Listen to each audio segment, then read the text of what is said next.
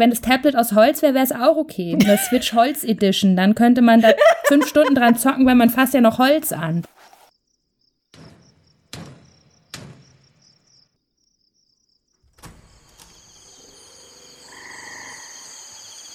Willkommen im Tropenhaus. Wir lesen Bücher, schauen Filme, spielen Spiele und reden über alles, was uns daran auffällt. Folge 40.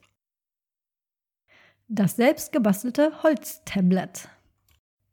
Herzlich willkommen im Tropenhaus zu unserer schon 40. Folge, was ich irgendwie gar nicht glauben kann. Ich weiß noch, wie wir hier saßen. Es war die erste und wir dachten, mal gucken, vielleicht machen wir 10 und jetzt sind es 40. Sehr schön. Bei uns geht es heute um, wie angekündigt tatsächlich, um Kindermedien und ich habe da eine Gästin bei mir. Und das ist die, jetzt hätte ich es fast wieder falsch gesagt. Ähm, Im Rheinland sagen wir Berit, das ist aber nicht richtig. In diesem Fall heißt es Berit. Hallo Berit und sag doch mal ganz kurz was zu dir. Hallo, ähm, ja, ich bin äh, Autorin, also Schriftstellerin und ich schreibe auch journalistisch und ich habe drei Kinder. Das bedeutet, ich glaube, ich bin ganz gut aufgestellt, um über Kindermedien zu sprechen.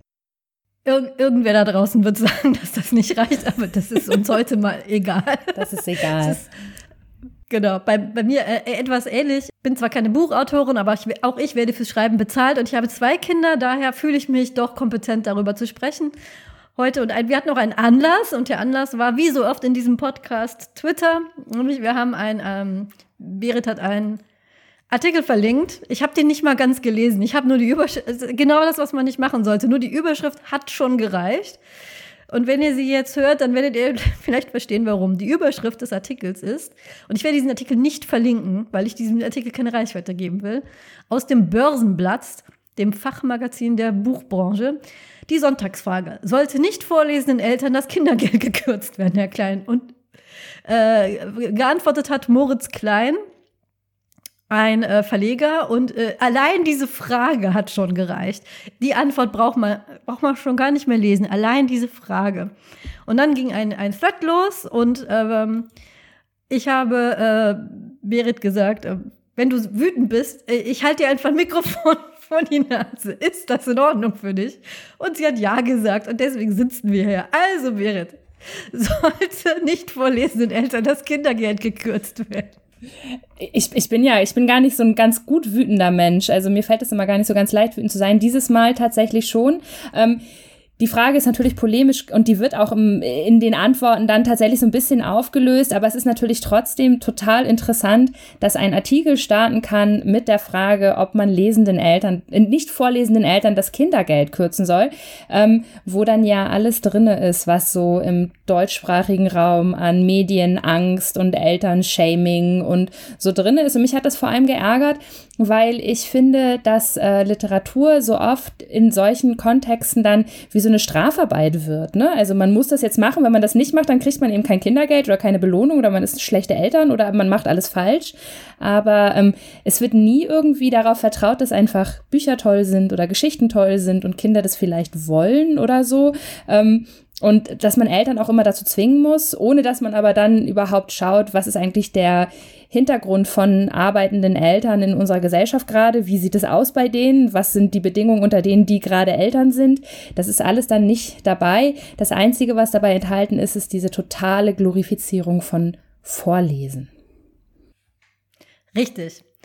Deswegen bin ich auch, ich bin sehr froh, dass du mit mir darüber sprichst, weil ich glaube, fast mit jedem anderen oder jeder anderen käme da drunter, ja klar, ihr lest einfach nur nicht vor, ihr habt keine Ahnung von, das ist mir auch schon vorgeworfen worden, du hast ja einfach keine Ahnung von äh, guter Kinderliteratur und deswegen findest du das unwichtig. Aber wir, also wir hier als Menschen, die fürs Schreiben bezahlt werden, sitzen hier und sagen, könnt ihr mal damit aufhören, diese, diese Bücherglorifizierung. Und ich muss das sagen als äh, Tochter von zwei Deutschlehrern, also einer Deutschlehrerin und einem Deutschlehrer, die in einem Haus voller Bücher aufgewachsen wurde, der vor, vorgelesen wurde bis zum Exitus. Ich habe Fotos, wo meine Eltern sich gerade mal so wach halten, weil sie mir zum 80. Mal ein Buch vorgelesen haben. Und ich sage trotzdem, die Art und Weise, wie Vorlesen in Deutschland glorifiziert wird, ist mir ein völliges Rätsel und würde gerne mit dir darüber sprechen. Woran meinst du denn, dass das liegt?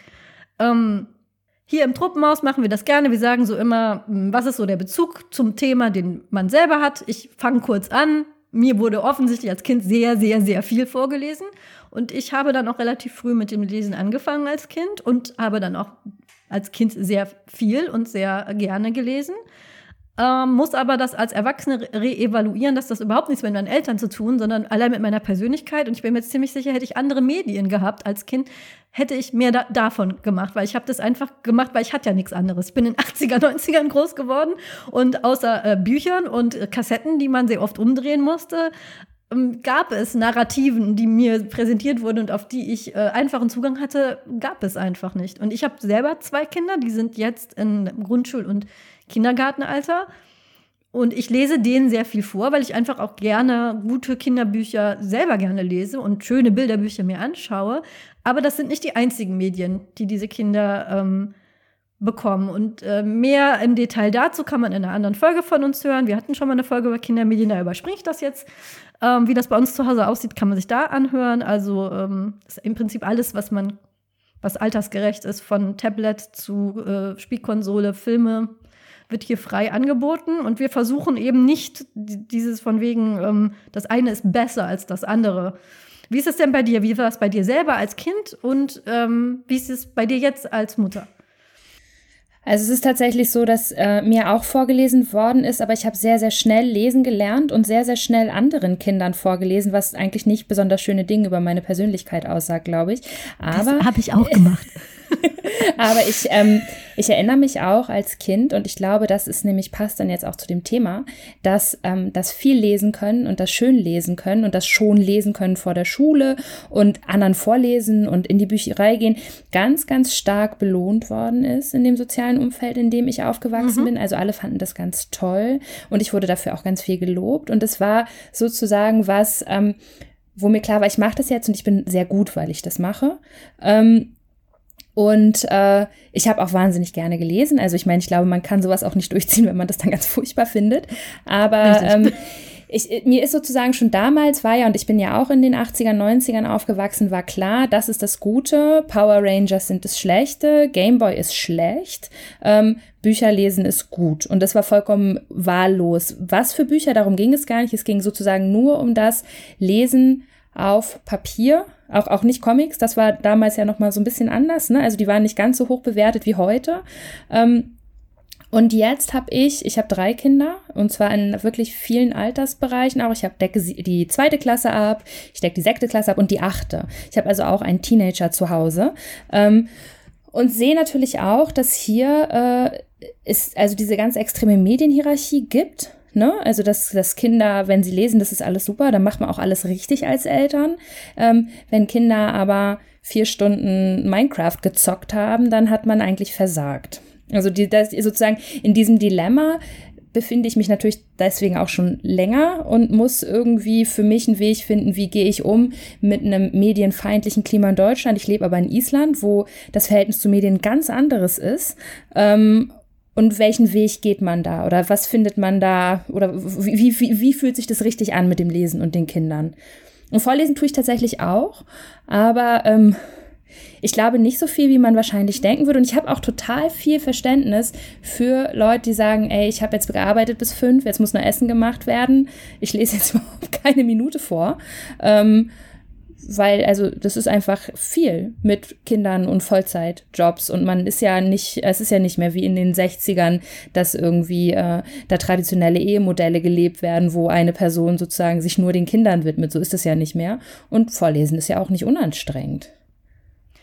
Vorlesen ist erstmal nicht unanstrengend und ich habe festgestellt, dass wenn man nicht eh schon mit einem gewissen Vorwissen an das Vorlesen rangeht, das, was man, wenn man jetzt ein Kind bekommt und man möchte diesem Kind vorlesen und man hat eigentlich nicht so viel Berührung mit, mit, äh, mit Büchern, Literatur, sonst wie, das meine ich nicht abwertend, weil es ist einfach so, dass nicht alle Menschen gerne oder viel lesen. Das ist einfach so und das hat auch, das ist eine ganz starke Wertung in Deutschland. Und ähm, wenn ich das sage, meine ich das nicht abwerten, sondern einfach, wenn man zu dieser Sorte Menschen gehört, die ihre Freizeit nicht damit füllen, Bücher zu lesen, dann ähm, fehlen einem so diese Kriterien, die Auswahl, wo bekommt man denn gute Bücher und was unterscheidet gut äh, von schlechten Büchern.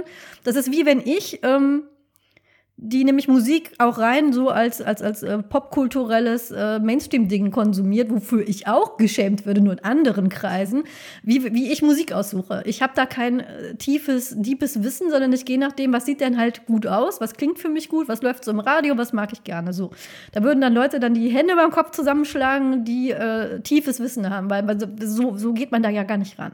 Und dann geht man eben in, zum Beispiel in einen Buchladen, weil auch in eine Bibliothek zu gehen, das machen nur bestimmte Menschen.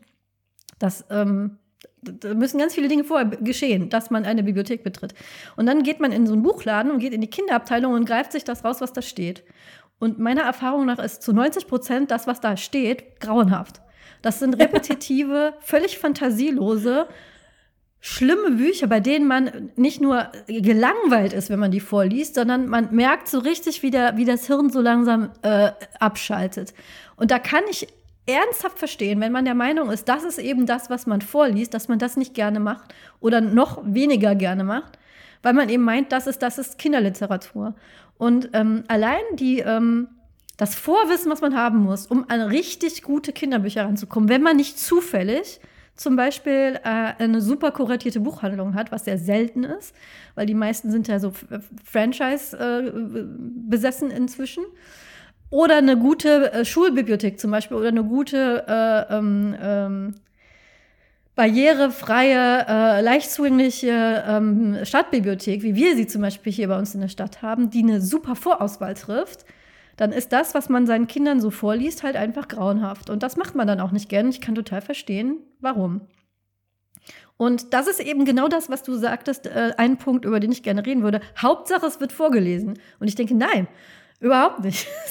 Es gibt, ich weiß nicht, wie das bei euch in Island ist, aber in Deutschland, die, das, was man so in Buchhandlungen bekommt, es ist so furchtbar. Ich weiß nicht, liest du deinen Kindern sowas vor? Ähm, sind, ist, äh, ist, das in Island besser? Aber wenn ich jetzt so denke an so diese Conny-Geschichten, Leo Lausemaus, ähm, es ist einfach so uninspirierter Müll, sag ich jetzt einfach mal. Völlig fantasielos, der auch so ganz furchtbar langweilige Stereotypen bedient. Ähm, ich weiß nicht, sieht das bei euch auch so aus in Island? Oder äh, kriegst du sowas geschenkt? Oder ähm, wie ist das bei euch? Also ich, ich kriege das natürlich, kenne diese ganzen Sachen natürlich auch. Ähm, es ist also Island ist ja sehr klein, das bedeutet, es ist kein großer Absatzmarkt. Das bedeutet, die Situation von Kinder- und Jugendbüchern hier ist schon echt auch nochmal deutlich schlechter. Ähm, und es ist hier, das finde ich ganz interessant, in der Schule ist es so, dass alle Kinder müssen ähm, ständig zu Hause laut vorlesen. Also Kinder müssen den Eltern vorlesen, jeden Tag zehn Minuten. Und man muss das dann auch immer so, wie weiß, wie so ein Sportbuch irgendwie so abzeichnen und so.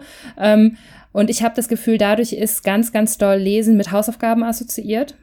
Ähm, was genau das ist, was ich eigentlich nicht so schön finde, weil ich finde, dass es äh, den Leuten teilweise auch die Möglichkeit verstellt, Bücher toll zu finden, weil es was ist, wo man müde ist und man möchte eigentlich was anderes machen und da muss man plötzlich zehn Minuten laut vorlesen. Ähm, ich, ich, bin mir nicht ganz sicher, ob das der richtige Weg ist. Ähm, die Bücher sind oft schlecht und alt. Das ist, weil es einfach ein sehr kleines Land ist.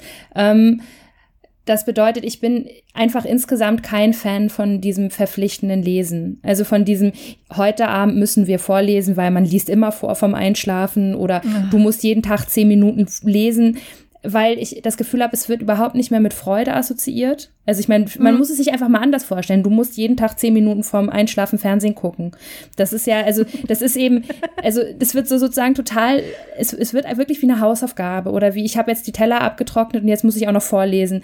Und ich glaube, oh das macht die Freude daran kaputt. Und ich habe eine ganz lustige Sache mit dem Vorlesen. Es gibt ja jetzt in den letzten Jahren so Bilderbücher ohne Text, ne? Mhm. Also wo halt einfach so Bildergeschichten erzählt werden und man als Eltern, wenn man das dann vorliest oder sich gemeinsam anguckt, erzählt eben die Geschichte, die da passiert. Also ob da jetzt, ein, weiß nicht, ein Huhn geklaut oder so oder irgendwie eine Busfahrt oder so und man redet dabei. Und diese Bücher ähm, haben meine Kinder extrem geliebt. Ähm, mhm, meine auch. Ja, und die sind auch natürlich total toll, weil, also meine Familie ist ja zweisprachig. Das bedeutet, alle können diese Bücher vorlesen, in Anführungszeichen, weil es ist eben kein Text vorgegeben. Ähm, alle können darüber sprechen, es ist egal, welche Sprache man verwendet. Also die sind sozusagen ultra beliebt bei uns in allen Sprachen. Ähm, und ich habe aber dann auch manchmal da gesessen und gedacht, ist das jetzt eigentlich Vorlesen? Also, ja, weil ich, wir reden ja ne? einfach quasi nur über diese Bücher. Ähm, passt es jetzt eigentlich zu diesen ganzen Vorlesideen, wo man irgendwie den Wortschatz erweitert oder was, was ist das eigentlich, ne? Also, und hatte aber das Gefühl, das sind halt die Bücher, die machen am meisten Spaß, die gucken wir uns am meisten an und die sind irgendwie super. Und das sind dann auch Bücher, wo dann eben Kinder zu mir kommen und sagen, ich will das jetzt angucken. Und das ist ja. natürlich eine ganz andere Situation, als du musst jetzt hier zehn Minuten sitzen und Leo Lausemaus Klasse 1 lesen oder oh. der Drache Kokosnuss Erstleser-Edition oh. oder so. Ähm, was ja Zwang ist einfach. Ja. Obwohl, ich meine, ist es ja schon so, dass manche Sachen, wo man denkt, man selber kann die kaum ertragen, dann ja total beliebt sind, ne, bei den ja. Kindern. Und man dann halt so ein Buch, wo man die ganze Zeit denkt, ich möchte mir einen Stift ins Auge stecken, ja. irgendwie 150 Mal vorlesen muss oder so. Und denkst so, der Plot ist total bescheuert und dieses Kind macht in diesem Buch nur das Seepferdchen. Warum müssen wir das denn immer wieder lesen? Aber ist halt Ja, so. genau. genau. Sie gehen einkaufen, das ist alles. Ja. 30 Seiten, was einkaufen Hilfe. Wieso? Ich gehe jeden Tag einkaufen. Nein. Ja, ähm, diese Bücher, die du erwähnt hast, die sind hier auch sehr beliebt. Eins davon ähm, heißt äh, Wo ist die Torte? Und das hat auch eine, einen Nachfolger, ähm, Geburtstag mit Torte. Beide ja, die genau, die sind großartig. Die auch bei uns total beliebt. Die sind ganz großartig. Die habe ich entdeckt durch die wirklich hervorragend kuratierte Stadtbibliothek hier für Kinder. Da haben die die nämlich. Und ähm, ich hatte schon mal, ähm, ähm, wir hatten auch schon mal eine Folge im Tropenhaus über Wimmelbücher, die inzwischen auch so sind. Die Ali Mitgutsch-Wimmelbücher sind tatsächlich auch so ein bisschen schon so, aber die neueren Wimmelbücher erzählen inzwischen tatsächlich fortlaufende Geschichten und auch Charaktere, die dann Cameos in anderen Wimmelbüchern haben, sodass meine gesamte Familie total hooked ist auf das nächste Wimmelbuch mit der Cast, weil man dann wissen will, äh, haben die jetzt geheiratet? schnell gucken, ja, die wohnen jetzt zusammen, halt in der Stadt, wo jetzt die Baust das Baustellenwimmelbuch ist, entdeckt man sie dann irgendwo im dritten Stock.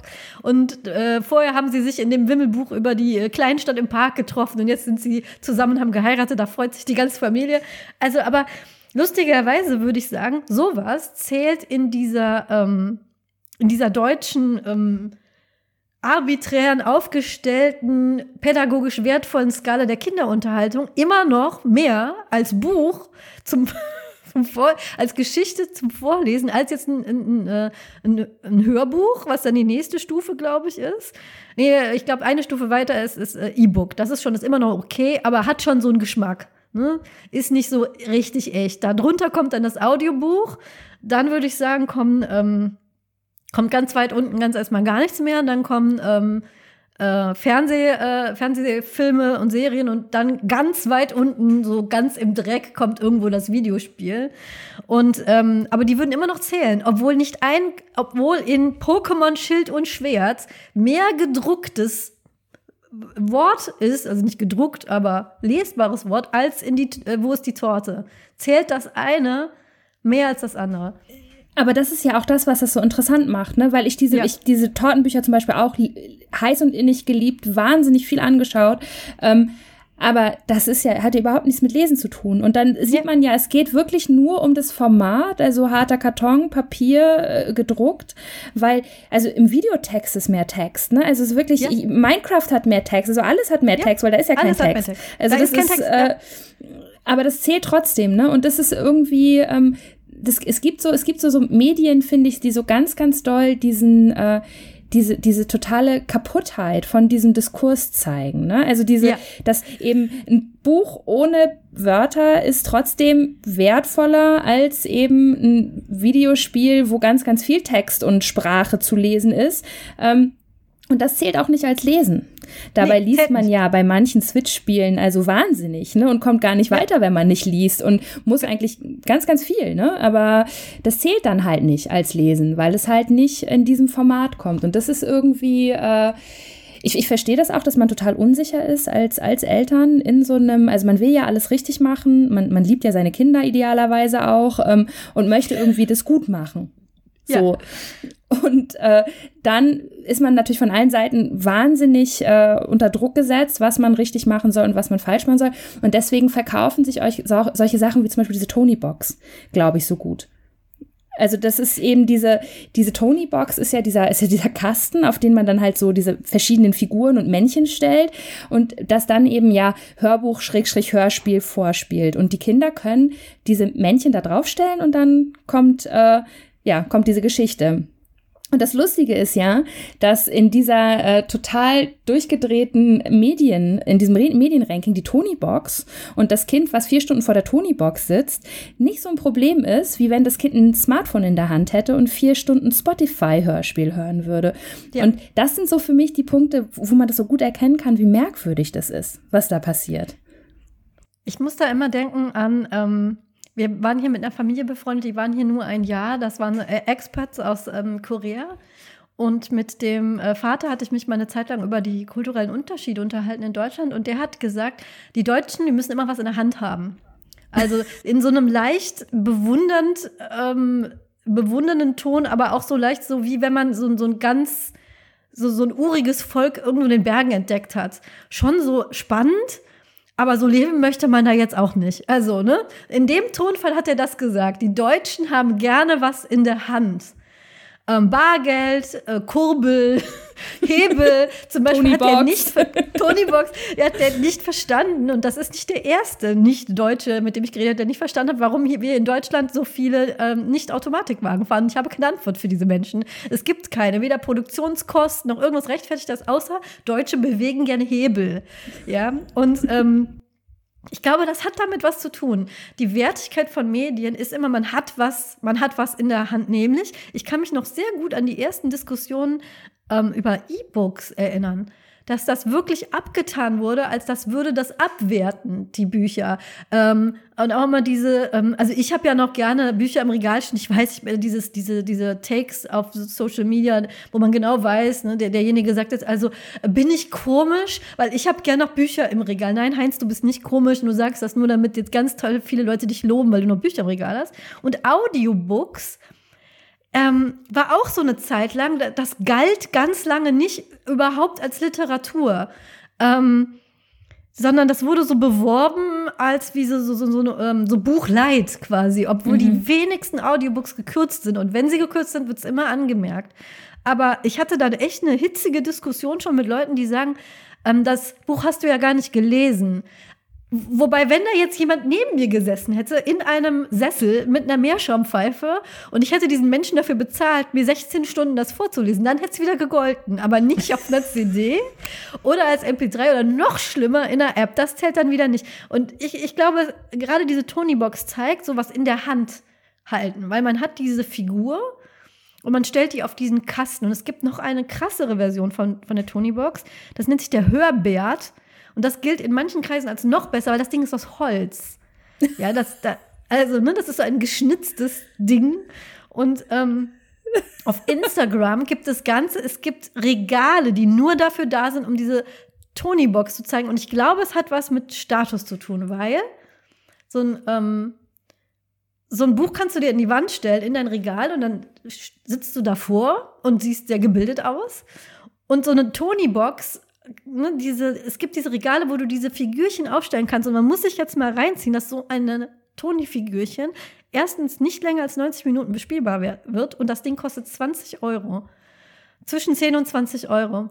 Und ähm, wenn ich überlege, es ist nichts anderes als eine aufgewertete ähm, Hörspielkassette von früher, weil das Ding war auch etwa 90 Minuten lang. Aber eine Hörspielkassette hat man für zwei Mark auf dem Flohmarkt gekriegt. Und die sahen alle gleich aus. Und so ein Toni, ne, also meinst du auch, dass es was mit Status zu tun hat, dass man halt zeigen kann, ich konsumiere auf eine sehr teure Art und Weise hochwertige ähm, Popkultur, weil man die anfassen kann. Vinyl ist ja auch sowas, hat ja auch so einen wirden, wirden Rückschlag von, ne, erst war Vinyl ganz out, dann kam die CD und dann war man auf einmal sehr schick, wenn man Vinyl im Regal stehen hatte. Glaubst du, das hat auch was damit zu tun, dieses, dieses Handfeste?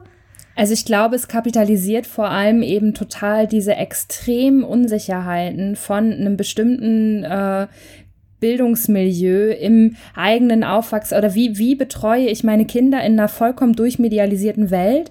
Und mit diesen Tonis an der Wand kann ich ja zeigen, meine Kinder dürfen Technik, also die müssen nicht nur Bücher, aber sie dürfen Technik nur total kontrolliert von mir, denn ich gebe ihnen sozusagen das eine Männchen, was sie dürfen. Sie werden niemals in einem Autoplay-Feed von YouTube plötzlich irgendwelchen Mist sehen, sondern sie haben eben die Auswahl zwischen der kleine König und äh, was auch immer für Figuren.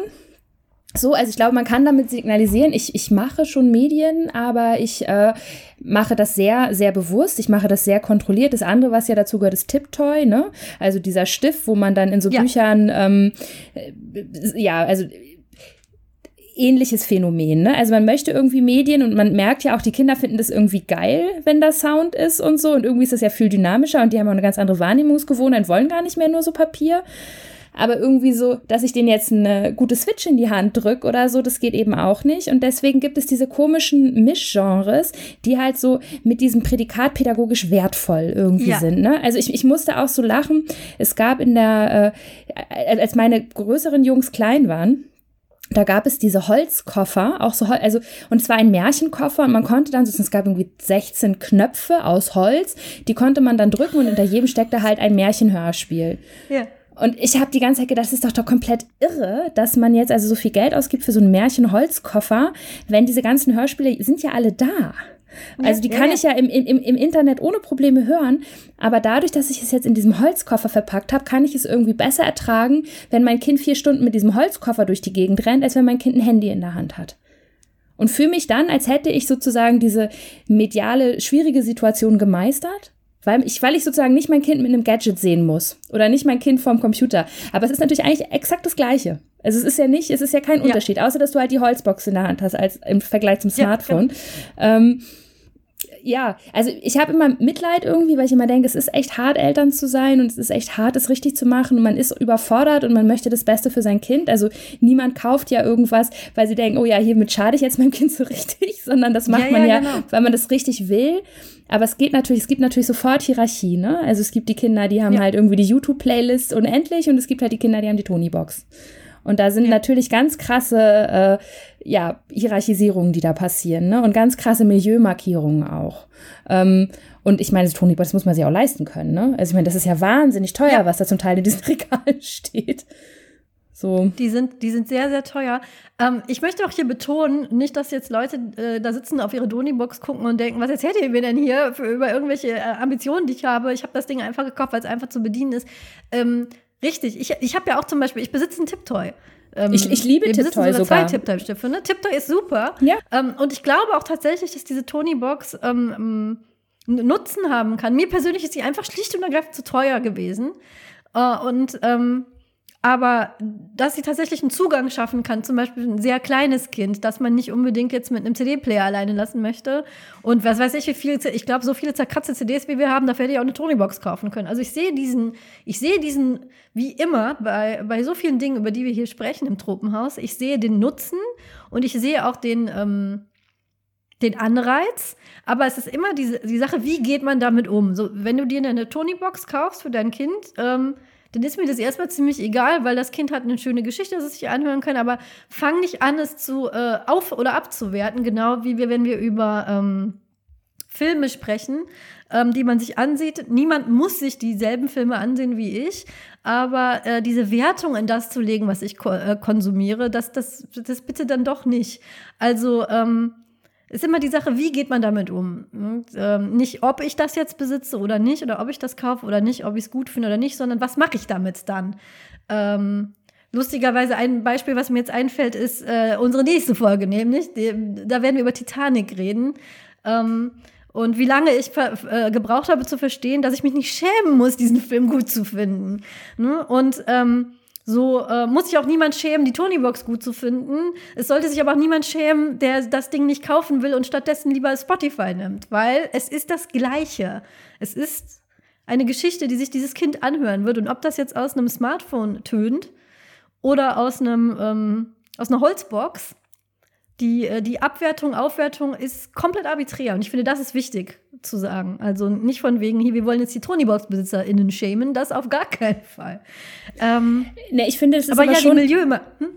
Ne, das, das Interessante ist ja, finde ich, also ich finde diese ganzen sozusagen digitale Medien kommen in Buchhandel. Das sind ja alles diese Formate. Tonybox, Tiptoy. Das sind ja alles sozusagen dieses, okay, der, der, der alte, das alte, der, alte, der alte Gegenstand Buch ist jetzt in, äh, für viele Kinder irgendwie immer noch interessant, aber eben es gibt viel anderes und das müssen wir irgendwie auch bedienen, aber wie bedienen wir das? Und dann gibt es eben diese Dinge, die da kommen ähm, und für mich sind die vor allem einfach ein interessantes Phänomen, weil ich halt glaube, sie zeigen halt viel Unsicherheit von Eltern im sozusagen der Konfrontation mit einfach einem unendlichen Angebot an audiovisuellen Medien und unendlich vielen Möglichkeiten und sie sind eben vertrauenserweckende Anbieter. Ravensburger ist toll, Ne? Ja. Also man hat denen mhm. gegenüber Vertrauen, die kennt man aus seiner Kindheit, die machen tolle Sachen für Kinder. Wenn die mir was Digitales anbieten, dann ist das vermutlich okay. Und es ist es ja auch. Also ich meine, ja, die, die, die Tipptoy-Sachen sind toll, die sind, äh, da, da, ist, die sind bildend, also das sind schöne Bücher auch, also das macht Spaß tatsächlich auch. Aber ich habe eben das Gefühl, es ist eben auch, es erleichtert eben auch den Weg durch eine total verwirrende Zeit. Ja. Und es erleichtert eben auch einen Weg durch eine Gesellschaft, die massiv für Mediennutzung beschämt und die eben Mediennutzung auch ganz, ganz krasse Klassenzuweisungen gibt. Ja.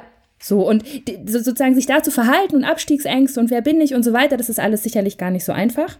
Aber es ist natürlich trotzdem eine Sauerei, dass sich manche Leute eben eine Tony-Box und mit Figuren für 500 Euro leisten können und damit eben signalisieren können, ihre Kinder sind medial irgendwie viel besser versorgt als die anderen, die es halt durch ihr Handy machen müssen. So. Ja. Und das ist ein Problem schon auch irgendwie, ne? Also, das macht diese Figuren nicht schlecht, es macht auch die Stifte nicht schlecht, ist alles toll, macht Spaß. Ähm, für die Kinder ist es sowieso super wahrscheinlich. Ähm, es ist aber sozusagen diese, Zuwe also dieses, ähm, diese Zuweisung, dass eben die Leute, die das verwenden, bessere Eltern sind. Oder sich ja. mehr um ihre Kinder sorgen. Oder dass, wenn das Kind ja. den Holzmärchenkoffer hat und nicht die YouTube-Playlist, dass das Kind dann ein glücklicheres Kind ist. Denn dem Kind ja. geht es besser und es wird nicht doof und es wird nicht, äh, es wird nicht Probleme in der Schule haben oder all die großen Horrorszenarien, die irgendwie äh, ja mit einem bestimmten Milieu einhergehen. Ähm, und man nimmt den Kindern halt auch echt viel Spaß, ne, weil man ihnen eben ja. irgendwie bestimmte Medienzugänge einfach verschließt. Ich, ich finde gerade Tiptoy ist so interessant äh, für die Leute, weil wir hier im Tropenhaus immer davon ausgehen, mindestens eine Person sitzt da gerade und denkt sich, was soll das, ein Tiptoy-Stift? Ähm, wer, wer, ich hatte keinen Berührungspunkt damit, bevor ich Mutter wurde. Äh, ich, ich, hatte keine Ahnung, was das ist. Ähm, ich habe das gesehen in Buchhandlungen, dachte immer so, hm, seltsam, ähm, sieht so ein bisschen karottenförmig aus. Das ist ein, ein, ein Stift, aber in, in, Wahrheit ist es ein Lesegerät. Ich, ich wusste mal, wie das funktioniert. Ich habe es aber vergessen. Ich verlinke euch das dann.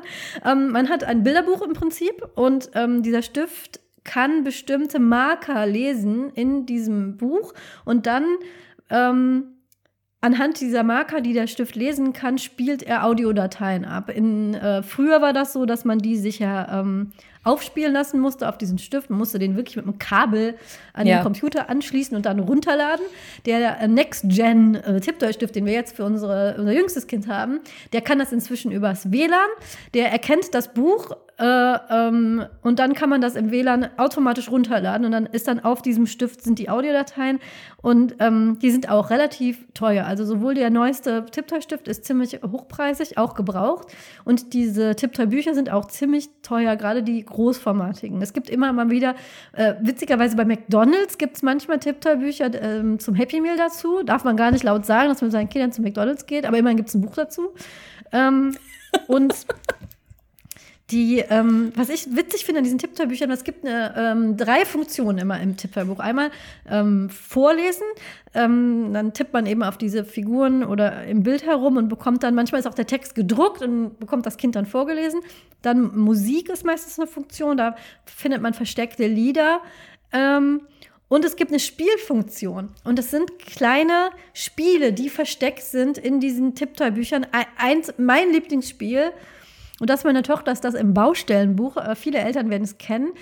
Es steht ein, ähm, die sind auch sehr wimmelbuchartig aufgemacht, sehr volle Bilder, sehr viel zu sehen. Es steht ein Mann vor einem äh, Dixie-Klo und ähm, der, der, sucht den, äh, den Schlüssel. Ja, jetzt weiß ich, Dixie-Klos haben keine Schlüssel. Bear with me. Er steht vor diesem Baustellenklo und sagt, er muss da ganz dringend rein und er braucht den Schlüssel. Und dann geht man auf so eine kleine Schnitzeljagd, wer diesen Schlüssel denn haben könnte. Man muss immer auf die, er gibt so einen Hinweis. Karl im Bagger hat den vielleicht. Dann tippt man auf Karl im Bagger und der sagt, nein, äh, Lisa im, äh, auf, der, auf der Planierraupe hat den. Und dann muss man, bis man den Schlüssel gefunden hat. Und wenn man das nicht schafft, hört man ein Audiofile, oh nein, zu spät.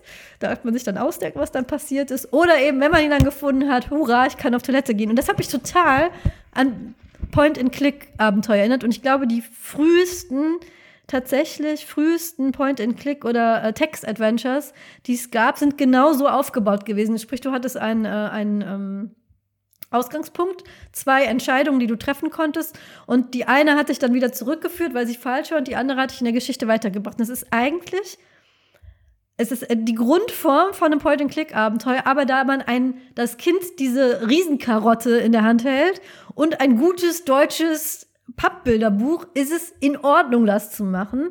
Es gibt tatsächlich Switch-Spiele, die genauso funktionieren, aber da sitzt das Kind von der Spielkonsole und, ähm, und das ist dann verpönt, obwohl man da viel mehr machen kann. Es gibt äh, Spiele für Kinder in dem Alter, die sind wunderbar, weil man da wirklich auf, auf, auf so eine Schnitzeljagd geschickt wird, dann, dann werden die Sachen farbig, dann entdeckt man irgendwelche Sachen, die irgendwo versteckt sind, wenn man an die richtige Stelle tippt. Aber das geht gar nicht, weil genau wie, ähm, ich weiß nicht, ob du das auch so äh, erfahren hast, genau wie Bücher alles in eins geschmissen werden. Sprich, egal was da drin steht, egal wie langweilig, wie belanglos das ist, es ist ein Buch, daher ist es gut, wird überhaupt nicht unterschieden, dass es auch Qualitätsunterschiede zwischen Videospielen gibt. Natürlich gibt es furchtbare, schreckliche, äh, bling-bling Videospiele für Kinder, die nur auf, auf Dopamin äh, drauf sind und die im schlimmsten Fall den Eltern noch Geld kosten, wenn, wenn das Kind sich verklickt. Aber es gibt auch wunderbare, narrative, ganz toll gemachte Videospiele. Und also in meiner Erfahrung wird da gar nicht unterschied, unterschied, äh, unterschieden. Wenn ich sage, dass unser äh, vierjähriges Kind die Spielkonsole benutzen darf, dann ist in den, also äh, also gelobt werde ich dafür nicht. Du in Island, wie ist das in Island? Nee, also äh, gut, in Island würde mich da glauben, da, da ist es tatsächlich schon so, dass die Kinder hier sehr, sehr viel früher ähm, Medien haben dürfen und Eltern das auch nicht peinlich finden. Also, dass irgendwie Kinder mit Tablets im Restaurant sitzen oder so, ist hier totaler Standard. Ja, ja. Und das ist wirklich anders. Und es ist auch interessant, weil ich schon das Gefühl habe, dass diese extrem liberale Mediennutzung, die ich manchmal auch tatsächlich übertrieben finde. Ich erinnere mich wahnsinnig lustig vor, ich weiß nicht, wann der letzte Jurassic-Film rauskam.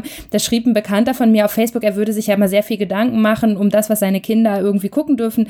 Und deswegen wäre er aber jetzt mit seinem Sohn eben schon gegangen. Und der Sohn war eben fünf. Und das ist ja ein Film ab zwölf. Ja. Und ich saß davor und dachte, okay, das ist echt anders. so.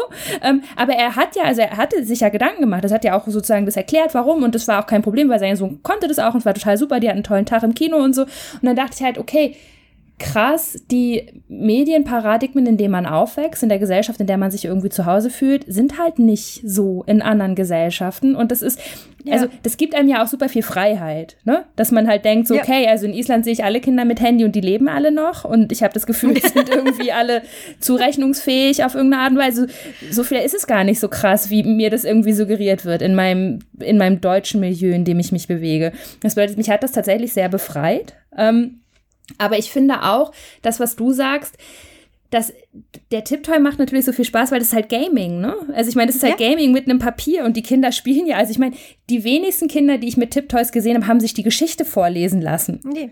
Sondern die machen alle diese Spiele. Wo ist die Ente? Finde den Fuchs und so weiter. Also die machen halt, die, die zocken halt mit ihrem Buch. Genau. Aber das ist halt, äh, da ist es dann ja. irgendwie okay. Und das finde ich also einfach sehr, sehr lustig, das zu sehen. Und auch, wie, wie gesagt, eben immer mit dieser Empathie, dass es einfach wahnsinnig schwierig ist, Eltern zu sein und wahnsinnig schwierig ist, da ein Gefühl zu haben, dass man was richtig macht. Das wird ja, ich meine, jetzt, jetzt habe ich Teenager, jetzt ist das Problem Social Media, ne? Also man bewegt sich immer in die nächste, ins nächste Kapitel, wo man Sachen falsch machen kann. Ähm, aber also was, was in Deutschland finde ich wenig ist, und das zeigt sich dann ja eben in diesem Kindergeldstreichen für Leute, die nicht vorlesen, dass überhaupt sowas schreibbar oder denkbar oder sagbar ist, ähm, ist eben, dass man, man äh, versucht, über Strafe und Schuld Mediennutzung zu reglementieren für Kinder. Und das stört mich. Und ich habe auch das Gefühl, dass es, es wird den Medien nicht gerecht, es wird den Kindern nicht gerecht, es wird den Eltern nicht gerecht. Und es muss eben auch immer alles diesen äh, Bildungsfortschritt mitbringen. Also Tiptoy ist gut, weil da lernt man ja was. Man lernt was irgendwie in einem Bild zu erkennen. Also man kann das immer sozusagen, man kann immer das Bildungsziel benennen. Das sind, es gibt ja auch eine ganze Reihe von so Handy-Apps von Sendungen mit der Maus oder so, die alle oft toll sind, aber wo es immer schon darum geht, zähle die Äpfel in den Korb, zähle die Möhren in den Korb. Also es geht nie yeah. so, dass man sagt, ja, ich, ich spiele jetzt halt was, weil es halt Spaß macht. Yeah. Ich mache das nicht, weil ich was lernen will oder weil ich schlauer werden will oder weil ich gerade mein, meine Promotion sozusagen mit fünf yeah. schon vorbereiten muss, sondern das macht halt, das bringt Spaß. Das ist, Zocken macht Spaß. Ich will das machen, weil es mich unterhält, weil es lustig ist. Und das ist okay. Und man muss nicht, es muss nicht jede Handlung, die man in seinem Alltag macht, muss irgendwie zielführend sein. Und das ist, glaube ich, das, was ich so anstrengend finde an dem deutschen Mediendiskurs. Es muss immer am Ende ein Bildungsziel erreicht sein. Also man muss immer einen Punkt machen für irgendwie, jetzt hat er die und die und die und die Wörter dazu gelernt. Oder ich lese vor, damit sich der Wortschatz meines Kindes erweitert. Aber nicht, ich lese vor, weil wir einfach eine schöne Zeit haben. Wir lesen vor, weil wir gemeinsam auf der Couch sitzen und es ist cool und wir essen Kekse und es ist einfach nett und schön. Sondern es muss immer, die Kinder müssen besser sprechen lernen, die Kinder müssen dann schneller irgendwie sich phonetische Unterscheidungen treffen können und so. Es muss immer ein Ziel haben und das finde ich richtig doof. Das ist generell, finde ich, in diesen in allem, was Kinder machen, ist das so drin. Selbst auf Knete steht drauf, fördert die Motorik. Ich habe das, ähm, bin aus dem Babythema ja schon eine Weile raus, habe aber jetzt eine relativ frische Nichte. Und als ich dann nach einem Geschenk für sie geschaut habe, ähm, ich wollte ihr was schenken, was ich meinem, äh, meiner zweiten Tochter auch mal zu Weihnachten geschenkt hatte. Und zwar, das fand ich einfach super witzig. Ähm, das war so ein Rasselset, das aussah wie, ähm, die Rassel war ein Donut und dann gab es noch so einen so so, so ein Becher mit so Kaffee to go und eine Zeitung. Und die hat so geknistert. Und ich fand das einfach so witzig, weil zu dem Zeitpunkt hat meine kleine Tochter sich immer wenn die so ein Tuch hatte oder so ein, so ein Stofftier, hat sie sich das immer so vors Gesicht gehalten. Und wir haben immer gesagt, die, die liest die Babyzeitung. Und dann habe ich das im Geschäft gesehen, das war eine, es war eine Babyzeitung. Und dann hat sie, wenn man ihr das dann gegeben hat, hat sie das wirklich in einer Ernsthaftigkeit angestarrt, als würde sie jetzt das Frankfurter Börsenblatt lesen. Ich fand das so witzig. Es einfach lustig aussah, wie ein kleines Baby eine Zeitung liest. Und das wollte ich dann meiner ähm, Nichte auch schenken. Und da steht wirklich, wirklich, äh, irgendein armer Marketingmensch musste sich da hinsetzen und an den Rand schreiben, was das alles denn fördert. Und ich so, Junge, ich will meine Nichte nicht fördern. Ich will lustige Bilder haben, wie die eine Zeitung liest und einen Kaffeebecher hält. Das ist mir völlig egal, was das fördert. Das ist lustig. Es macht Spaß. Deswegen will ich ihr das schenken. Und, ähm, Lustigerweise gab es zu diesem einem ähnlichen Set einen, eine Twitter-Diskussion, weil jemand in irgendeinem Katalog eines Discounters ähm, ein Angebot gefunden hatte zu ähm, einem Set, das nannte sich, glaube ich, sogar Influencer-Sets. Und das war dann irgendwie so eine Holzkamera und, und ein Holz-Smartphone und, und ein Holzringlicht, irgendwie sowas. Und ein Bodybuilder-Set, das war dann so eine kleine, keine Ahnung, ein kleines, so, so eine Hantel und so. Und, und jemand so, äh, oh, wie kann man denn nur und die Jugend und, und und die Leute so, das war wirklich so zweigeteilt, so jetzt fangen sie schon an, die Babys äh, als Influencer zu indoktrinieren und Leute wie mich, die gesagt, das ist einfach lustig, wenn ein kleines Baby ein Holzringlicht hält. Das hast du, hast du das, hast du das Charcuterie-Board gesehen? Das wurde auch auf Twitter total umstritten, weil es so dieser TikTok-Trend, das Charcuterie-Board, wo man dann so Wurst und Käse so anordnen kann wie auf TikTok. Auch total umstritten, weil halt alle Leute sagen, das ist irgendwie so ein Oberschichtsphänomen oder Social Media macht alles kaputt und jetzt müssen unsere Kinder schon die TikTok-Trends nachbauen. Aber dass man ja auch echt Geschenke schenkt an Babys oder an Kinder, weil halt da Erwachsene dabei sind und die Erwachsene halt einfach einen sau anstrengenden Alltag haben und das einfach super lustig ist, wenn das Kind irgendwie eine Donutrassel hat. Das geht, ja. fällt halt völlig drunter, ne? Also, dass man einfach auch Sachen manchmal macht, nicht weil man irgendwie ein Kind bilden will oder irgendwie ein größeres gesellschaftspolitisches Statement abgeben, sondern weil man einfach irgendwie zwischen ich schlaf nicht und mein Kind ist krank irgendwie nochmal so einen Alltagsmoment haben möchte, wo es einfach nur super lustig ist. Ja. Das ist, äh, ja das, das, ähm, ich kann mich an diesen Thread erinnern, ich hoffe, ich finde ihn noch. Da haben sich dann, Leute ähm, auch so ähm, aus ihrer Kindheit dann ähm, ähm, Spielzeuge geteilt, die so als, oh nein, wie kann man nur, die wir aber, äh, aber die dann so, das war mein allerliebstes Lieblingsspielzeug, wie zum Beispiel, wir, wir haben es wieder mit McDonalds, ähm, die, äh, die es, es gab damals in den 90ern so McDonalds-Spielsets, ja, wo Leute heute Hilfe, mein Kopf explodiert. Man würde ja niemals mit seinen Kindern zu McDonalds gehen. Das kann man ja, da kann man ja gleich püriert Müll füttern. Und dann auch noch die Kinder damit spielen lassen, um Gottes, um Gottes Willen. Und, aber das waren die besten Spielzeuge. Ich, ich wollte immer so ein McDonalds-Ding haben als Kind. Ich fand das großartig. Und heute würde, oh nein, und man äh, trimmt die Kinder schon auf Marken und so. Ich habe meinen Kindern ähm, eine Sandwichbar geschenkt.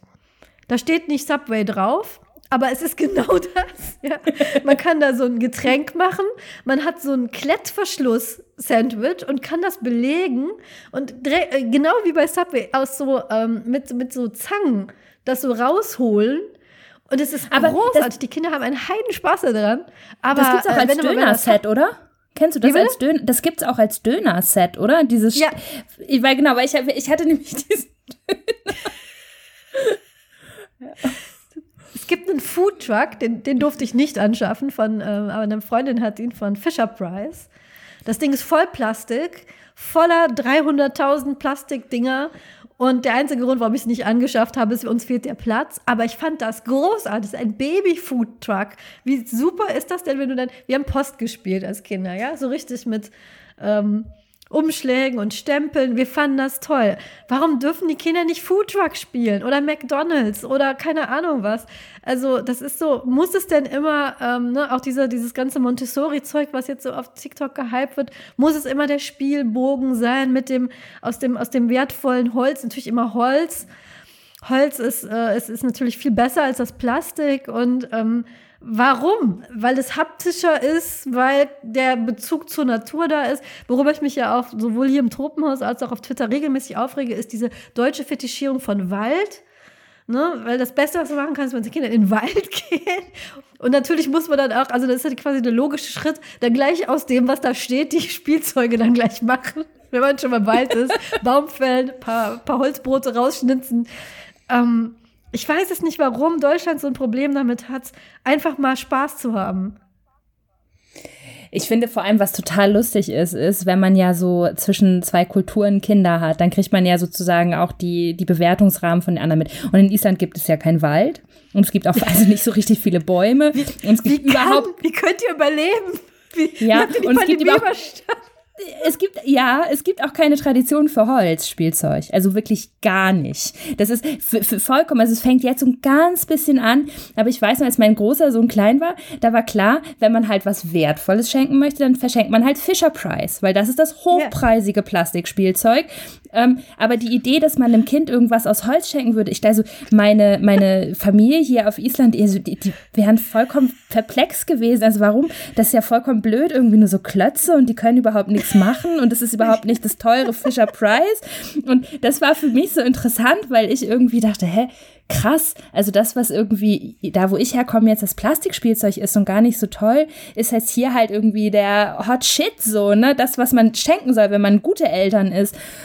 Und das, da kommt ja viel Freiheit mit, ne? weil man dann ja in dem Moment plötzlich auch anfängt, also ich finde viele Holzspielsachen so übrigens toll, ne? Ich mag auch Holz ja, als Material ja. und so. Aber man fängt natürlich an. aber man fängt schon an, sich zu fragen, ne? Warum ist das Hörspiel eigentlich viel besser, wenn es aus der Holzkiste kommt? Also, was ist das eigentlich? so. Also da, da finde ich es ja dann immer noch besonders interessant, wenn halt wirklich der krasseste Hightech-Kram, aber wenn dann Holz verpackt ist, ist alles Paletti, ne? Also dann ist sozusagen, wenn das Tablet aus Holz wäre, wäre es auch okay. Eine Switch Holz Edition, dann könnte man da fünf Stunden dran zocken, weil man fasst ja noch Holz an. So, das ist ganz merkwürdig. Ja. Es ist, es, ist, es ist wirklich so. Ich, ich weiß nicht, wo das herkommt. Ich glaube, es hat auch so ein bisschen mit, ähm, mit, mit, mit hier so, so alternativen ähm, Kindergärten und Schulen, so, so auch Waldorf äh, hat ja auch diesen, diesen hochwertigen Ruf, da wird ganz viel mit Naturmaterialien. Ich glaube, es ist in Deutschland so generell diese ähm, Naturfetischisierung, die ja lange, lange Tradition hat. Ähm, Ne, man geht in den Wald, man guckt sich die Natur an, die Natur gibt einem was zurück. Und ich glaube, dass, das hat in Deutschland einfach Jahrhunderte Tradition, dass diese, dieses Naturding, ja, was, was natürlich ist, möglichst unverarbeitet, ähm, das hat einen Wert. Ist ja auch bei äh, Nahrung so.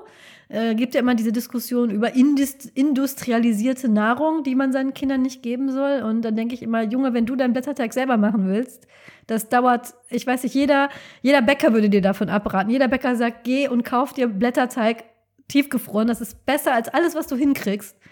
Oder auch diese ähm, Tiefkühl- und ähm, Tiefkühlgeschichte, dass man ähm, Kindern was Tiefgefrorenes gibt. Oder der Babybrei, den man bitte selber pürieren soll.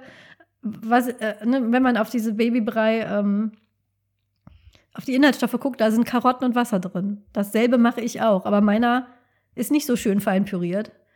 Und ähm, ne, dieses, dieses verarbeitete, verfremdete ist irgendwie in Deutschland so, man muss immer so an die Wurzel das Buch, man muss das selber im Schweiße seines Angesichtes vorgelesen haben. Ne? Und nicht irgendwie, dass das eine Stimme aus dem, aus dem, aus dem Rekorder ist. Ich, ich weiß nicht, ob du dich noch an Momo erinnerst. Da, äh, ich, ich liebe Momo, die Geschichte ist toll. Aber es gibt so eine leicht dystopische äh, Vision von ähm, ganz schrecklich, wie Kinder aufwachsen müssen, wenn die äh, Zeit fehlt. Ja. Und da, ja. da wird, da wird als, also wirklich das, ähm, also viele von diesen Schreckensvisionen äh, teile ich durchaus. Ähm, Kinder müssen dann so, so nun, dürfen nur noch so Lochkartenspiele spielen, die sie dann auf, auf irgendeinen äh, Beruf vorbereiten und ähm, keine Fantasie mehr. Aber eine Schreckensvision, die Michael Ende malt, ist, mein Vater, wenn der abends nach Hause kommt, früher hat er mir ein Märchen vorgelesen und jetzt äh, habe ich ganz viele Märchenplatten das ist doch auch schön. Und alle so, da denkt man so, das war Michael Endes Dystopie. Da muss ich immer äh, oft dran denken, wenn ich meinen Kindern eine CD einschalte. Ich lese immer noch sehr viel vor, aber wir haben auch CDs. Aber das war, das war für Michael Ende die ultimative Dystopie. Ein Vater, der eine Schallplatte anmacht, anstatt sich hinzusetzen seinem Kind vorzulesen. Also, und das Buch ist uralt und es hat sich, also in manchen Kreisen ist es ja immer noch so, ne? Also da hat sich irgendwie nicht so viel getan. Ich frage mich, warum. Warum ja, glaub, es in anderen Ländern so ist. Ich glaube, es gibt halt diese wahnsinnige, dieses wahnsinnige Bedürfnis, das so natürlich und ursprünglich wie möglich zu halten. Ne? Und ich glaube, da gibt es auch ganz unangenehme, äh, also Überbauten, ja. wenn man sich da genauer das anguckt, was das eigentlich ist mit dieser Natürlichkeit und dieser Ursprünglichkeit und mhm. dieser Verbundenheit mit dem Erdboden und sowas, mhm. da ja alles so ein bisschen drin mitschwingt. Ist alles ein bisschen komisch. Ähm, was ich daran aber so lustig finde, ist, dass es ja so oft auch einfach so, ähm, es ist ja in sich so unlogisch. Also, dass man sagt, ja. ich finde Plastikspielzeug schwierig, weil potenziell dünsten die irgendwelche Weichmacher aus und so. Das ist ja alles total, kann ich komplett nachvollziehen. Aber dass ich dann sage, aber dieses Buch ist total gut und es ist dann halt irgend so ein Buch, was mit, also massiven Schwerfarben gedruckt ist, mit Plastik überzogen und so.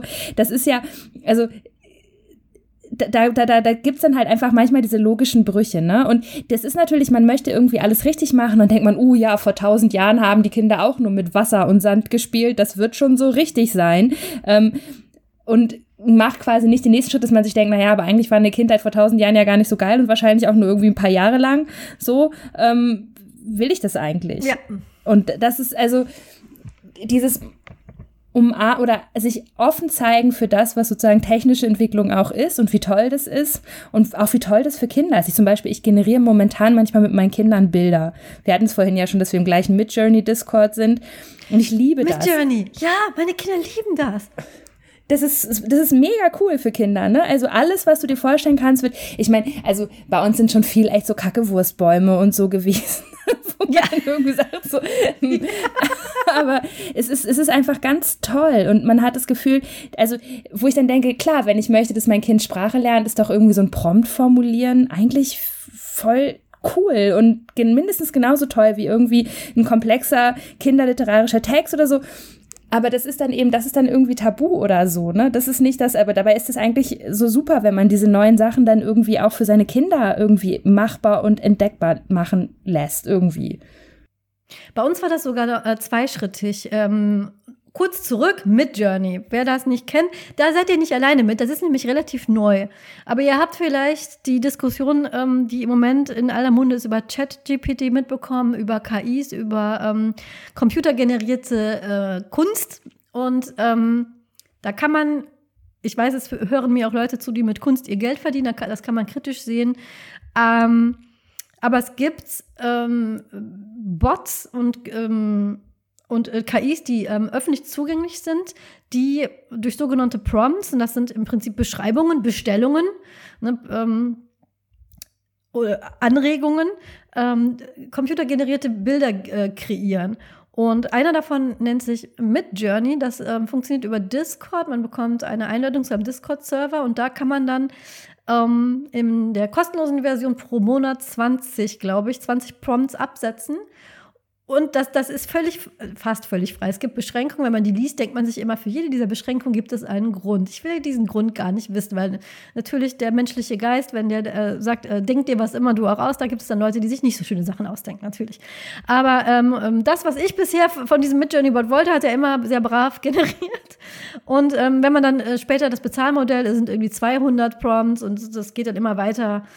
Ähm, und ich war, ich bin da sehr fasziniert von, weil es wirklich, ähm, ähm, wenn man mal nur so schnell irgendwas visualisieren will, ist das super. Ich habe selbst schon sehr oft ähm, digitalen KünstlerInnen äh, Geld dafür bezahlt, dass sie für mich etwas malen, wie zum Beispiel auf Twitter könnt ihr sehen, unser Banner. Das hat eine Künstlerin für uns gemalt und das finde ich super. Und das, das hätte ich mit Midjourney so nicht hinbekommen, aus diversen Gründen.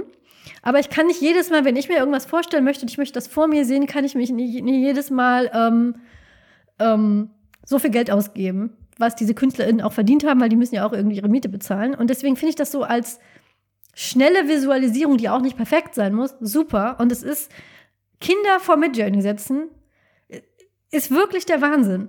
Weil die sagen sowas wie, ich möchte einen lachenden Käse mit Tonschuhen. Und dann macht Midjourney einen lachenden Käse mit Tonschuhen. Und die Kinder schmeißen sich weg. Und ähm, jetzt habe ich wieder viel zu viel ausgeholt, aber bei uns war der Schritt davor Hero Forge. Hero Forge ist eine, ähm, ähm, ist eine, ist eine, ein Anbieter, wo man Miniaturen selber machen kann. Ich weiß nicht, wie, wie, wie, äh, wie viel dir äh, Tabletop-Rollenspiel sagt. Für unsere ZuhörerInnen, die damit noch nichts anfangen können, das ist eine Art ähm, Spiel, ähm, ein Rollenspiel, in dem man ähm, Abenteuer erlebt, aber man benutzt kleine Figürchen, um den Charakter zu repräsentieren. Wer Stranger Things gesehen hat, weiß, wie sowas aussehen kann. Sitzt an einem Tisch, davor hat man so eine Karte und man bewegt, der, der repräsentiert durch so eine kleine Figur sich über so ein Feld.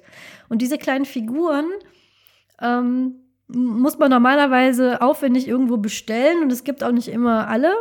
Und Hero Forge ist ähm, eine, eine, ein Anbieter, der so einen 3D-Generator ähm, anbietet, wenn man den ähm, benutzt, kann man sich da selber kleine Figürchen zusammenbauen und man hat relativ viel Spielraum dabei. Und mein Mann, der ist auch in so einer Hero Forge Community, wo die Leute, die bestellen diese Figuren nie. Die basteln sich das nur in diesem Programm zusammen von dem Anbieter und zeigen dann ihre Resultate. Irgendein Zwerg mit einem Kampf, aber auch, auch ein, weiß ich nicht, man kann alles Mögliche damit machen. Monster, ähm, jemand, der am Schreibtisch sitzt. Man muss da nur so ein bisschen kreativ so rumschrauben, dann kriegt man das hin.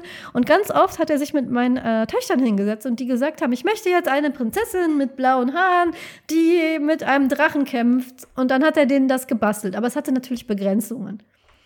Und jetzt mit Midjourney, das ist großartig. Die, du kannst alles. Ja, na klar, wie, wie, wie, äh, wie du sagtest, ne, man kommt auch ein Pupsmonster, kommt dabei auch mal rum. Aber ähm, ich finde es äh, ja, natürlich kann man den Kindern einen Stift mit an die Hand geben und die malen das, aber ein fünfjähriges Kind kann halt keinen Käse malen mit Turnschuhen. der, der, der, der real aussieht, der aussieht, als könnte der aus einer, aus einer Zeichentrickserie kommen. Und ich kann auch nicht jedes Mal, so, so, so gern ich das mache und so, so, so, äh, so, so sehr ich KünstlerInnen unterstützen würde, jedes Mal 50 Euro ausgeben, damit ein äh, fotorealistischer Käse mit Turnschuhen da auf meinem Bildschirm erscheint. Und daher, ähm, Garantiert gibt es auch da Diskussionen, ob das so ein Ding ist, dass das den Kindern die Fantasie wegnimmt oder sowas. Äh, weiß ich, hast du da schon so Diskurse gehört? Ich kann, ich kann ihn schon hören, quasi den Diskurs. Na, das, das werden ja die Ausmalbuchdiskurse sein, ne? Dass du die Freiheit beschränkst, indem du deinem Kind sagst, mal mal dies und das aus oder so. Also ich weiß genau, wie die, die Argumentationen ablaufen werden, ne? Und das killt eben die Kreativität, weil es nicht selber umgesetzt ist und so. Ähm, was, was ich halt so komisch finde, ist, ähm, indem man sagt, ich lasse mein Kind mit neuen Medien umgehen, sagst du ja nicht, alle alten Medien sind jetzt gefährlich und dürfen nie mehr verwendet werden. Also indem ich sage, ich lasse meinem Kind eben lachende Käse generieren oder so, sage ich ja nicht, du darfst nie wieder einen Stift anfassen. Und ich meine, natürlich Ja, ist ja, das, genau. ist, also, und wenn ich sage, du darfst irgendwie in der Switch spielen, heißt es ja nicht, dass Bücher verboten sind. Sondern, Ja. also es ist, das ist dieses, es ist ja kein Ausschlussdenken. Es ist einfach, es ist halt, als ob, ob ein neues Gewürz hinzugekommen wäre. Und man kann sich jetzt halt überlegen, spiele ich damit oder nicht. Und vielleicht schmeckt es einem dann nicht so richtig, dann lässt man es. Oder aber man entdeckt halt neue Arten zu kochen und das ist ja total super. Und das ist ja auch für Kinder total toll. Also, weil ich habe eben wirklich bei diesen, bei diesem Mid-Journey, speziell mit meinen Kindern, wirklich das Gefühl, das sind also mind-blowing Erfahrungen für Kinder, dass Ja. sie das Gefühl haben, sie können was bestimmen und das passiert dann. Das ist ja so ganz selten, dass man das, also das fühlt sich ja an wie Zauberei. Ne? Also ich möchte Ja. jetzt ein Schloss am Strand mit einem tanzenden Zwerg und plötzlich ist es da. Das ist natürlich ganz toll. Und Ja. Von daher glaube ich, ist, also es ist irgendwie super, wenn man diese, äh, wenn man diese Sachen dann auch zulässt. Ne? Also ich habe das jetzt irgendwie bei meinem, bei meinem Teenage-Sohn sind jetzt so Diskussionen, dass halt die Jugendlichen da, die machen da ganz viel TikTok-Videos übereinander und dann haben natürlich alle Eltern sofort Panik, mobben die sich jetzt? Was Mhm. die sicherlich auch tun, ne? Also ich will das nicht nur idealisieren oder so, aber Ja, vieles ne. von dem, was, was ich da sehe, ist halt Schülerzeitung, ne? Halt aber auf Ja. TikTok. Und wo ich dann denke, also eigentlich müsste jetzt ja der Weg sein zu sagen, ja, okay, cool, wir haben jetzt halt neue Varianten von dem, was früher mal eine Schülerzeitung war. Wir haben jetzt nämlich das TikTok-Klassentabloid, wo wir uns über unsere neuen Frisuren lustig machen oder so. Und das kann man in Bahnen lenken, die funktionieren, die eben nicht gemein sind. Und darüber müssen wir reden, das ist schon klar. Aber es ist eben, es ist einfach eine neue Form. Aber Eltern sind natürlich in dem Moment, wo dann irgendwie sowas kommt wie, oh, die Jungs haben eine Snapchat-Gruppe gestartet, ähm, Aber ist erstmal Panik, ne? Weil man hat auch irgendwie keinen Bock, sich damit zu befassen und oh, es ist super nervig und jetzt machen die ja bestimmt nur Scheiß und dann mobben die sich. Und dann gibt's ja immer diese Horror-Stories irgendwie, ne, dass die Kinder alle Schaden nehmen ohne Ende und dann wird sowas halt sofort dicht gemacht. Anstatt dass man eben guckt, hey, ihr habt eine ganz neue eigene Sprache entwickelt da, die ist total cool und die Inhalte, die ihr transportiert, ja, wir müssen über einiges reden, nicht alles geht so, wie ihr das macht, aber das, was ihr da macht, ist an sich erstmal toll. So, und das ist eben ganz Ja. selten. Und da kommen dann halt sofort so viele Ängste und das ist eben das Gleiche wirklich bei mein Kind hat keinen Bock zu lesen zu, mein Kind hat mega viel Bock auf TikTok. so, also wie, äh, wie gehe ich damit erstmal angstfrei um und auch irgendwie optimistisch, was diese Möglichkeiten betrifft und helfe meinem Kind eben das irgendwie zu nutzen als was Neues, Tolles, was eben nicht per se erstmal schlimm ist oder so. Das ist ähm, auch, auch nur die, die, die, die neueren Medien. Natürlich gibt es Leute, die werden süchtig danach. Das, äh, ne, es gibt Leute, die sich verlieren in diesen Spielwelten. Es gibt Kinder, die, äh, der, deren Aufmerksamkeit dann leidet. Das, ähm, ne, aber ich finde das immer dann, das, das finde ich auch eine sehr deutsche Diskussion. Es ist immer so entweder ganz oder gar nicht so. Entweder etwas ist total nebenwirkungsfrei äh, und dann halt auch wirkungsfrei. ne? und das ist dann gut. Oder etwas hat auch das Risiko, dass es ähm, schlecht sein kann und dann, dann lassen wir das besser mal ganz sein. Und das, ähm, das finde ich immer so schade, weil ja, natürlich in Klassenchat-Räumen können, äh, kann gemobbt werden. Das kann sich aber auch am Schulhof kann auch gemobbt werden. Und deswegen verbieten wir jetzt nicht die Schulhöfe. Ne, was ist denn, es sind Orte, in denen die Kinder zusammentreffen. Und man muss eben lernen, in sich diesen Orten zu navigieren, um, um dann eben Mobbing zu verhindern oder dem entgegenzustehen. Aber das heißt ja nicht, dass man das direkt verbieten sollte. Weil gerade in der Pandemie fand ich, war das ein Segen, online spielen zusammen. Meine Tochter hat ganz viel ähm, über Nintendo Switch Online mit FreundInnen gespielt und das war super. Man konnte, obwohl man zu Hause gesessen hat und keine anderen Kinder treffen durfte, konnte man zusammen spielen. Und das ist doch großartig. Ich weiß nicht, wie das geendet hätte, ehrlich gesagt, wenn wir nur mit einem Haufen Bücher zu Hause eingesperrt worden wären. Also sicher nicht so gut, wie es jetzt geendet hat. Ähm, und ähm, deswegen finde ich das immer so, so schade, dass direkt immer, wie du sagtest, ne, es kommt das Risiko, also lassen wir es mal lieber ganz. Ne? Weil das könnte ja was Bö- Böses bedeuten, das könnte zu was Gemeinem genutzt werden. Aber dass man den Kindern doch vielleicht mal die, die Chance gibt, ja, mit einer Sprühdöse kannst du jetzt einen Penis an die Wand sprühen. Aber vielleicht machst du auch ein sch- ein schönes Bild daraus, ja? Dass, dass, dass man den Kindern auch mal ein bisschen was zutraut, dass sie nicht direkt immer alles kaputt machen oder um in, in irgendwelche Mobbing-Spaces wandeln, sondern erstmal gucken, was machen die denn da überhaupt mit? Und wie kann ich denn dafür sorgen, dass das ein guter Raum wird? Aber dafür muss man sich dann eben interessieren. Das, das finde ich immer so schade auch, dass sich Leute nicht mit, mit Videospielen auseinandersetzen. Es gibt so schöne Videospiele. Und Tiptoy zum Beispiel ist, ist, ist finde ich, sehr teuer. Und es gibt Indie-Games für drei Euro, die genau das Gleiche machen, dass man irgendeine Schnitzeljagd macht mit den Kindern zum Beispiel. Es gibt eins, das heißt ähm, Toem, das spielen wir im Moment ganz gerne auf der Switch. Das ist ein kleines Männchen in so einer Cartoon-Welt. Und das hat eine Kamera. Und das Einzige, was man in diesem Spiel machen muss, ist rumlaufen, Sachen fotografieren und finden und ähm, entdecken. Und man läuft in dieser kleinen Wimmelbuchwelt rum. Und es ist wirklich nichts anderes wie als diese Wimmelbücher, die man hat, nur dass da was passiert. Und dass das nicht nach zehn Seiten vorbei ist, sondern dass man immer noch mal was mehr entdeckt. Und das finde ich so schade, dass die Leute das ablehnen, einfach nur weil es nicht gezeichnet ist. Mit der Hand. Auf ein Blatt Papier, was man in der Hand hält. Auf ein Blatt Papier, was von einem Baum kommt, aus dem Wald.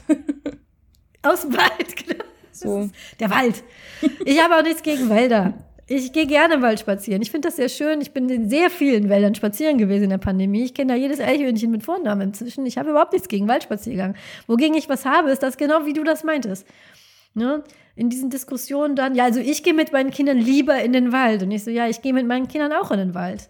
Und dann kommen wir nach Hause und dann spielen wir Mario Kart. Warum? Man kann auch im Wald Mario Kart spielen übrigens, wenn dann die Internetverbindung stimmt. Aber ähm, ne, dieses Ausschließen immer, ich weiß nicht, ähm, gerade Mario Kart ist ja auch so zum Beispiel was, wo ich so, also wirklich schönste Erinnerungen habe an gemeinsam zocken mit meinen Kindern, dass es halt so lustig ist und man gemeinsam Zeit verbringt und was macht und also das einfach alle lachen sich Schrott und es ist irgendwie, einer kriegt es überhaupt nicht hin und es ist alles irgendwie ähm, einfach super schön und toll und ich wäre so traurig, wenn ich das nicht hätte. Also so diese, ja. diese eben, das sind gute Medienerinnerungen, ne? So wie früher man vielleicht, weiß nicht, man hat ja auch so seine eigene Kindheit gute Medienerinnerungen. Ich meine, deswegen gibt's ja. glaube ich, so eine krasse Wetten-Das-Nostalgie bei vielen oder, ja. ne, oder so, so Spielshow, irgendwas, ähm, oder ja. ja. Und, und jetzt ist es halt Mario Kart oder irgend, und das sind halt auch gemeinsame Momente, die super sind. Und ja, aber das ist eben, wir haben, wir haben gestartet mit, ich glaube, man kann eben, es, oder es gibt, es ist super leicht, Eltern Druck zu machen, es ist super leicht, Eltern zu beschämen und es ist super leicht, Eltern das Gefühl zu geben, sie machen alles falsch. Und es ist eben auch, es ist ein total beliebter Diskurs, gerade um Medien herum, dass eben Eltern alles falsch machen und dass die Kinder alle kaputt gehen jetzt. Und wenn man seinen Kindern das erlaubt, dann hat man eigentlich schon dafür gesorgt, dass also wirklich alles ganz schlimm wird. Ähm, und das klickt und das kickt und das verkauft sich gut. Und ne, also alle sind verunsichert, alle wollen dann die eine Person, die sagt, nee, wenn ihr den Computer habt, dann werdet ihr alle ganz, ganz kaputt gehen, ähm, weil es einem irgendwie Halt gibt und Orientierung in einer, in einem Medienwandel, der einfach schnell geht und der schwierig ist und der schwer zu verstehen ist. Und es ist eben ganz schwierig für sich selber Vertrauen zu haben, aber auch zu seinen Kindern Vertrauen zu haben. Ne? Also dass die Kinder eben auch imstande sind zu sagen, das tut mir gut und das tut mir nicht gut und man im Kontakt sein kann mit seinen Kindern. Ähm, und dann kommen halt am Ende ist das natürlich auch was, was man sich super vermarkten lässt. Ne? Dann kann man halt Lösungen finden, die man für viel Geld verkauft, wo Eltern sich dann gut fühlen. So. Weil sie dann keine Angst haben müssen, dass ihnen das Kindergeld gestrichen wird. Ja, genau, das Kindergeld. Da kommt dann hier ein äh, Feuilletonist an und sagt, jetzt gibt's kein Kindergeld mehr. Übrigens, äh, in dem Artikel sagt er dann, äh, um die Schleife dann zu, zu schließen, dann auch, ähm, äh, ja, das meint er nicht ernst. Ähm, Strom ausstellen ist ja viel, äh, ähm, halte ich für viel effektiver. Hahaha. Ha, ha. Ja, natürlich. Der böse Strom, wer kennt ihn nicht? Wir lesen alle unseren Kindern nur bei Geigenmusik, äh, selbstgemachter Geigenmusik bei Kerzenschein vor, weil es ist ja der schlimme Strom. Ähm, und ähm, ja, wie gesagt, diesen Artikel kann man sowieso vergessen. Aber ich denke, genau das ist der Punkt. Und deswegen ist auch nichts von dem, was wir hier gesagt haben, jetzt irgendwie gemeint, so Gott, kauft euren Kindern keine Tony-Box, weil dann äh, zahlt ihr in das kapitalistische Schweinesystem ein und erhebt euch hier über uns Pöbeleltern mit Spotify. Nein, überhaupt nicht. Aber kauft keine Tony-Box ja, oder vielleicht kauft, kauft keine Sachen bloß, weil ihr Angst habt, dass äh, eure Kinder sich mit äh, audiovisuellen Medien auseinandersetzen.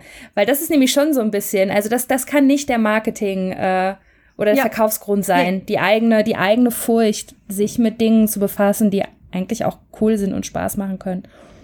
Ja, es ist wie immer die Motivation. Wenn ihr dieses Ding schön findet, und ihr habt Spaß daran, an schönen Figürchen, die da bei euch im Regal stehen. Oder ihr, ähm, ihr möchtet eurem Kind was in die Hand geben und ähm, denkt, es macht mehr Spaß, so ein Figürchen da oben drauf zu stellen, eine CD einzulegen. Um Himmels Willen. Niemand hält euch davon ab, dieses Ding zu kaufen. Aber ähm, Nicht aus Angst zu denken, ähm, wenn ich jetzt Spotify anmache, dann ist das äh, äh weniger wert. Ihr könnt ja beides machen. Ja? Ihr, könnt euch, ihr könnt eine Tonybox kaufen und ihr könnt trotzdem Spotify hören. Das, das geht ja alles. Man kann in den Wald gehen und Mario Kart spielen. Man kann im Wald mit der Tonybox es geht alles. Es ist alles erlaubt. Ihr könnt Minecraft spielen und dabei die Tony-Box hören oder ihr bezahlt jemanden, der euch drei Stunden lang Geigenmusik vorspielt, während ihr Minecraft spielt. Das ist alles in Ordnung.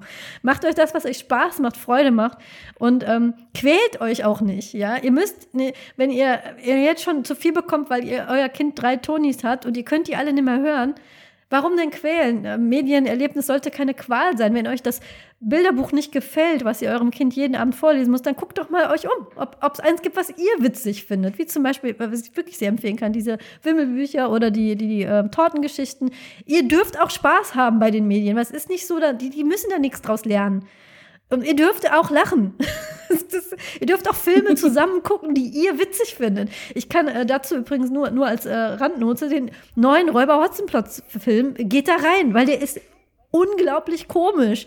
Auch als Erwachsener darf man Spaß haben bei Kindermedien. Von daher macht doch, was ihr, was ihr wollt. Wenn ihr Spaß dran habt, im Wald zu gehen, geht da, geht da rein. Bleibt den ganzen Tag da, ja. Nur, ähm, wenn, wenn, wenn ich lieber zu Hause bleibe, weil es regnet und ich möchte Mario Kart mit meinen Kindern spielen, lass mich das dann eben auch machen. Ich glaube, das ist, das ist so unser, unser, unser Schlusswort, würde ich mal fast sagen. Das glaube ich auch ist ein super Schlusswort. Prima. Ich, ich weiß nicht, wie du mit den Geflogenheiten hier in diesem Podcast vertraut bist, aber was wir immer machen, unser Truppenhaus ist so eine Art virtueller Raum, in dem wir hier so sitzen mit der Tony-Box oder auch nicht. ähm, und was wir immer am Schluss machen, ist, äh, wir stellen einen neuen Gegenstand in das Tropenhaus. Das ist dann auch gleichzeitig unser Folgentitel. Ähm, das ist dann immer direkt so ein Druck, den ich auf unsere Gäste ausübe, äh, dass die sich was ausdenken müssen. Musst du aber nicht. Wenn dir jetzt spontan was einfällt, dann sag das gerne. Ich, ich habe schon eine Idee. Falls du eine hast, äußere sie gerne, wenn nicht, auch nicht schlimm. Was hast du für eine Idee? Die Tony-Box. Eine Spielkonsole. nee, eine Spielkonsole aus Holz. Also komplett ja, aus Holz. Sehr gut. Spielkonsole aus Holz ist super. Ja. Ich, ich musste manchmal, ich weiß nicht, ob du diese Dinger noch kennst. Die kommen nämlich jetzt wieder zurück. Es gab ganz früher in den 80ern diese Wasserspieldinger. Die sahen ein bisschen aus wie so eine Spielkonsole und dann. Ja, die man, man so dreht und. Ja. Nee, nicht die, das sind noch andere. Die, die hatten eher so einen meditativen Effekt, ne? diese, diese ja. Tropfen, die dann so runterkamen. Was ich ja. meine ist, man hatte zum Beispiel so, ähm, so ein Ringspiel da drin. Man musste dann über den ja. Wasserdruck so einem Cowboy seinen Hut zurückgeben oder die Ringe zurück auf den Frosch oder so. Ähm, ich habe das immer Öko-Gameboy genannt. und die kommen zurück. Ich habe hab meinen Kindern zwei davon gekauft und die kommen jetzt zurück in der Form von einem Smartphone und einer äh, Handheld-Konsole. Muss ja, ich mir ein Foto von machen. Ich habe ne? sehr gelacht, als ich die gesehen habe, habe natürlich direkt zwei gekauft. Ich musste ja so lachen, als mein Kind hatte Werken richtig mit Holz in der Schule und hat sich halt ein Holztablet gebaut und da alle Icons nachgemalt vom Tablet Minecraft und so. Und ich musste so lachen, als dieses, also es kam halt ein Holz-Tablet und ein Holz-Handy nach Hause und es war so, ja. ich dachte, okay, ist es jetzt zu viel oder zu wenig Medienkonsum? Meine, meine, meine, Tochter hat das ähm, ähm, aus Styropor gebastelt. Also äh, auch hat eine Freundin ihr gebastelt, ein Styropor-Handy und alle Icons schön fein säuberlich draufgemalt. Aber dann würde ich doch tatsächlich lieber dein Holztablet nehmen, weil das hat auch noch so Werkunterricht und sowas und selbst gemacht. Dann nehmen wir nicht die Holzspielkonsole mit deiner Erlaubnis, dann nehmen wir dieses Holztablet, das selbstgefertigte Tablet ja. aus Holz. Ja, gut, das ist ein super Das legen wir hier hin und wenn dann dem nächsten Gast hier oder eine Gästin kommt mit Kind, dann kann die sich direkt pädagogisch äußerst wertvoll beschäftigen mit diesem Tablet aus Holz. Berit, ich bedanke mich sehr, dass du zu uns ins Tropenhaus gekommen bist mit deinem vollen Terminkalender und allem und trotzdem dich hier hingesetzt und mit mir über, äh, dich über einen Artikel geärgert hast. es, es hat mir großen Spaß gemacht. Ich hoffe dir auch. Es hat mir sehr viel Spaß gemacht. Ich freue mich, dass ich ins Tropenhaus kommen durfte. Wir freuen uns auch. Ähm, die nächste Folge handelt von einem Schiff, das untergeht. Und ich hoffe, ihr seid alle dabei. Äh, wir sprechen über Titanic und warum wir finden, dass das eigentlich ein ziemlich guter Film ist und warum uns sehr lange Zeit eingeredet wurde, dass es kein guter Film ist. Das könnt ihr, also wenn ihr den noch schnell gucken wollt, dann macht das jetzt. Ich befürchte, die 25 Jahre Edition ist schon aus den Kinos wieder raus, aber man kann den ja auch streamen. Also schaut ihn euch vielleicht noch mal an und vielleicht äh, ändert ihr euch, eure, äh, falls ihr auch der Meinung gewesen seid, das ist ein schlechter Film, vielleicht ändert ihr eure Meinung ja bis dahin. Auf jeden Fall, das ist unser nächstes Thema. Ich freue mich, dass ihr uns zugehört habt. Ich hoffe, spielt was Schönes, egal wo, drin, draußen, im Wald, im Keller, mit der Switch, mit dem Tablet aus Holz oder lest ein Buch, ein kurzes, ein langes. Hauptsache, ihr habt Freude daran, ähm, weil das sollte eigentlich immer im Vordergrund stehen. Und dann sage ich auf Wiederhören an derselben Stelle. Tschüss.